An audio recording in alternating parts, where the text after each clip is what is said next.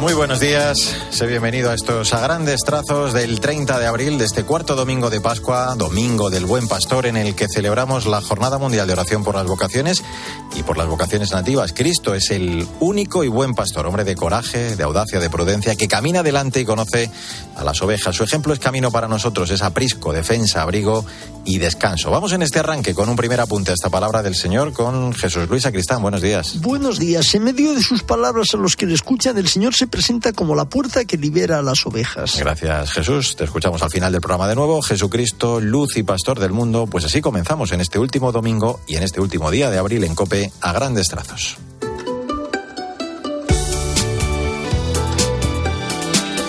Como es habitual, en estos primeros minutos eh, vamos a dedicarlos al magisterio del Papa, que por cierto este domingo concluye su visita apostólica a Budapest. Hace unos minutos ha dado comienzo la Santa Misa en la Plaza Kossuth Lajos y ya por la tarde va a mantener un encuentro con el mundo universitario y de la cultura para regresar después a Roma. Pero lo que hacemos en este tramo del programa es repasar lo más destacado de su audiencia del miércoles. Francisco continuaba esta semana su reflexión sobre los testigos del Evangelio que son ejemplo de celo apostólico. Este miércoles, en torno a los monjes y las monjas, esa reflexión, vidas animadas por el amor, ellos decía, son hermanos y hermanas que renuncian a sí mismos y al mundo para imitar a Jesús en el camino de la pobreza, de la castidad, de la obediencia y que rezan además intercediendo por todos. Podemos decir que su plegaria incesante es una fuerza invisible que sostiene la misión de la Iglesia. Un modelo de intercesión, por ejemplo, San Gregorio de Narek, un monje armenio que vivió alrededor del año 1000. En sus escritos, que combinan poesía y oración, destaca su, su sentido de solidaridad universal. Él es consciente de que comparte el destino de todos los hombres y dedica su vida a interceder por ellos. Su celo apostólico nos enseña a pedir misericordia para el mundo, rezando por los que no rezan y no conocen a Dios. Es momento para el testimonio de fe de la gente buena que nos inspira. Esta semana la historia de la sierva de Dios, Michelle Dupont, que desempeñó una importante labor misionera en la Fellowship of Catholic University Students. Cristina Rodríguez Luque, buenos días. Buenos días a todos. ¿Qué tal, Mario? Michelle Dupont, con solo 32 años, ha influido en la vida de muchos universitarios gracias a su labor misionera en la Fellowship of Catholic University Students, el movimiento llamado Focus. Entregó su vida a esta misión con jóvenes durante seis años, dirigiendo estudios bíblicos y orientaba a estudiantes. David Trotter es director de Focus. Se preocupaba por la persona que tenía delante, quería invertir profundamente en ella, en esa persona. Tenía una gran personalidad y era muy divertida, pero diría que en realidad era más introvertida o callada. Con las personas con las que pasaba tiempo profundizaba mucho, mucho en la amistad. Falleció después de un año de lucha contra el cáncer en 2015. En noviembre de 2022, la diócesis de Bismarck, en Dakota del Norte, abrió su causa de canonización. Ahora es sierva de Dios, el primer paso en el camino hacia la santidad. Cheryl Hansen, miembro de Focus, explica qué significa esto. Y eso significa que el obispo ha nombrado un postulador y en el proceso hay un par de teólogos que están estudiando sus documentos, videos, ya sabes, cualquier enseñanza, cualquiera de sus escritos. La vida de Michel Dupont sigue siendo hoy un ejemplo para miles de jóvenes. Los jóvenes necesitan ver y oír hablar de Michelle porque necesitan un ejemplo de santa heroica con quien puedan identificarse. La siguiente fase del proceso para la diócesis de Bismarck es enviar los resultados de su investigación a Roma. Michelle pasaría el siguiente escalafón y sería llamada venerable. Buen domingo y hasta la semana que viene. Mario Alcudia. A grandes trazos. Cope, estar informado.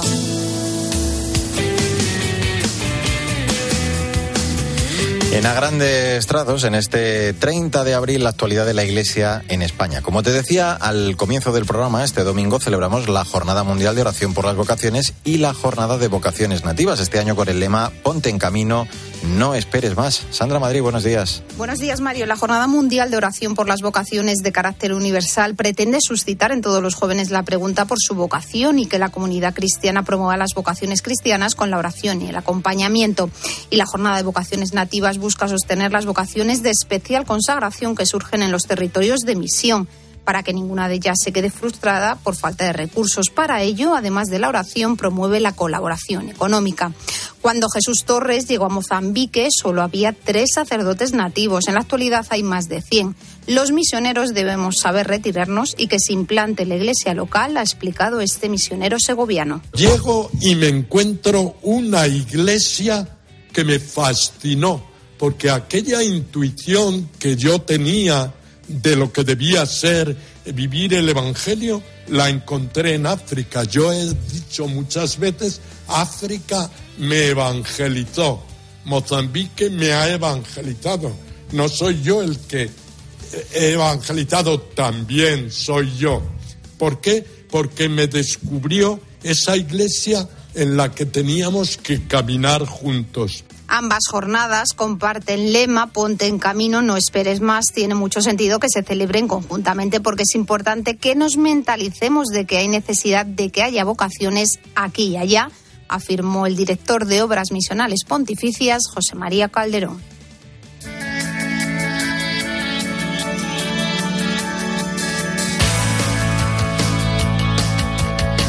Es momento para echar un vistazo a las redes sociales, a lo más destacado del continente digital, con protagonismo estos días para algunos mensajes del Papa, animándonos a vivir y transmitir la fe.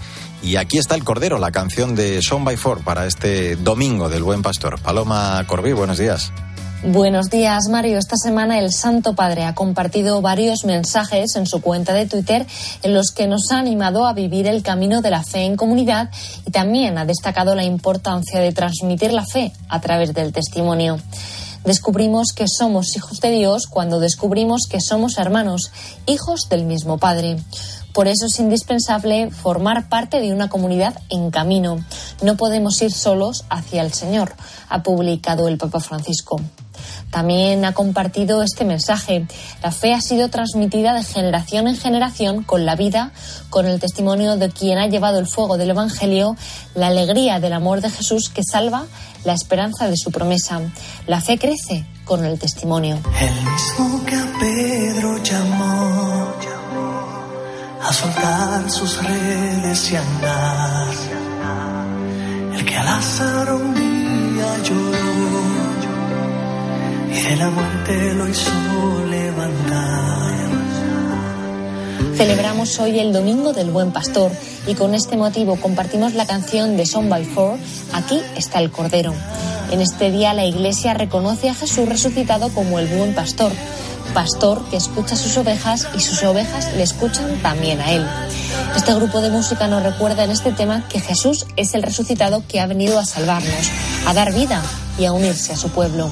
Feliz domingo y hasta la semana que viene.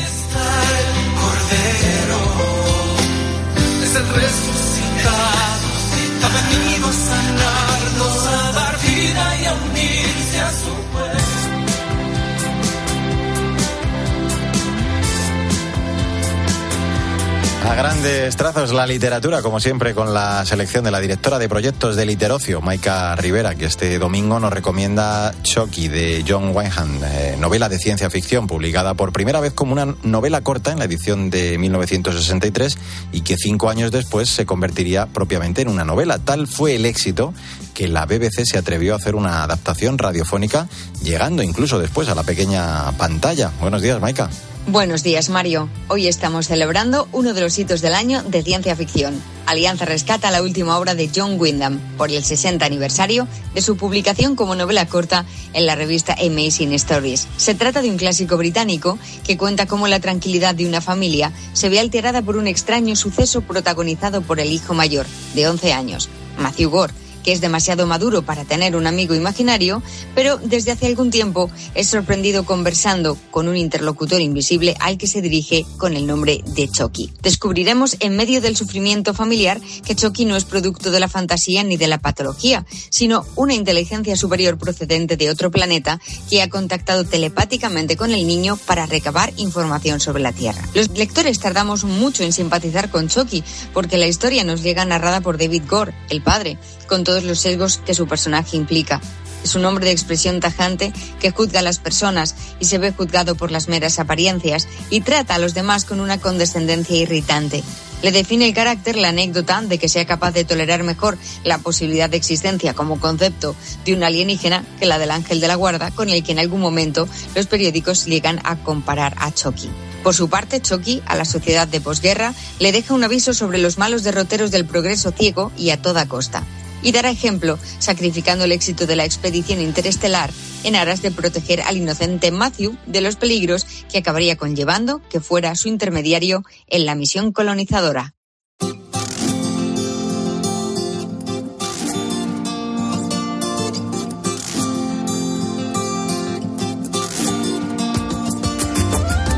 ...30 de abril, tiempo para la actualidad de la Iglesia en el mundo. Este domingo vamos a viajar hasta China, donde se reabren los santuarios marianos después de tres años, en este mes de la Virgen. Una magnífica noticia, sin lugar a dudas. Esteban Pítaro, buenos días. Muy buenos días, Mario. Un mes mariano por delante, en todo el mundo, el mes de María, mayo, aún donde parecía imposible celebrar a María con libertad. Viajemos a China, Mario, porque mayo, el mes de María, va a encontrar a los católicos chinos con la posibilidad, luego de tres años de restricciones por la pandemia, de visitar santuarios marianos. La pandemia generó en China un contexto de restricción muy fuerte y recién este mayo, por ejemplo, los católicos van a poder ir a los pies de Nuestra Señora de Sheyan en Shanghái, a esa imagen preciosa de la Virgen María representada en esa pose tan singular, levantando al niño Jesús como señal de victoria, como señal de que Cristo al fin vence. O peregrinar al santuario mariano de Housangyu en el distrito de Mentongú, a las afueras de Pekín, en el que durante mayo las parroquias se van a turnar para organizar el culto y recibir a los peregrinos, como informaba la agencia Fides. Y así en varios puntos más del país. Recibimos, Mario, muchas noticias políticas de China, muchas noticias políticas de la iglesia china, pero que este mes de mayo nos ayude a vernos hermanos suyos, hijos de una misma madre, a la que los católicos chinos, luego de tres años, van a poder visitar en sus santuarios.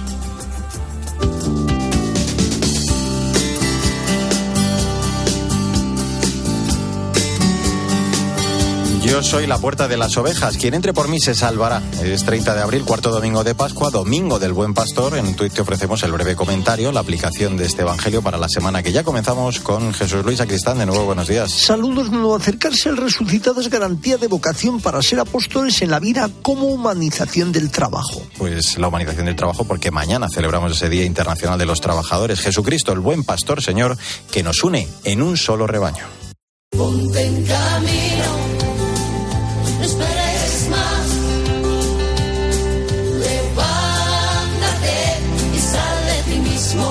A ti te digo, ponte en camino, no esperes más. Es el título de la canción que estamos escuchando, interpretada por la cordobesa Marta Mesa, con la que la Iglesia celebra este domingo la Jornada Mundial de Oración por las Vocaciones y la Jornada de Vocaciones Nativas. Buenos días, Victoria Montaner. Buenos días, Mario. Este cuarto domingo de Pascua, domingo del Buen Pastor, es el día escogido por la Iglesia para celebrar de forma conjunta dos jornadas. Por un lado, la Jornada Mundial de Oración por las Vocaciones, de carácter universal, que pretende suscitar en todos los jóvenes la pregunta acerca de su vocación religiosa.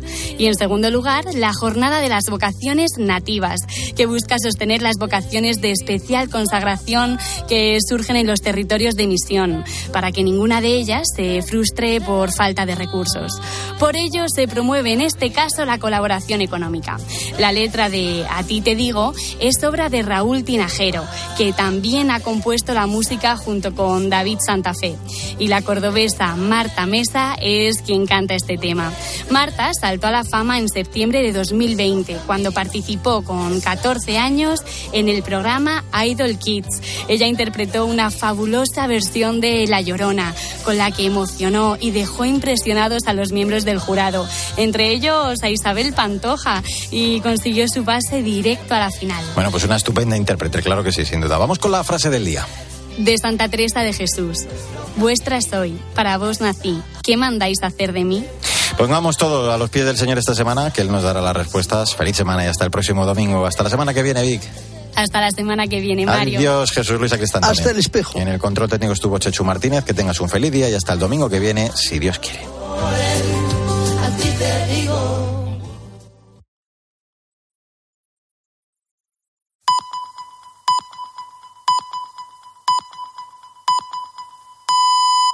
Pues son las 10, las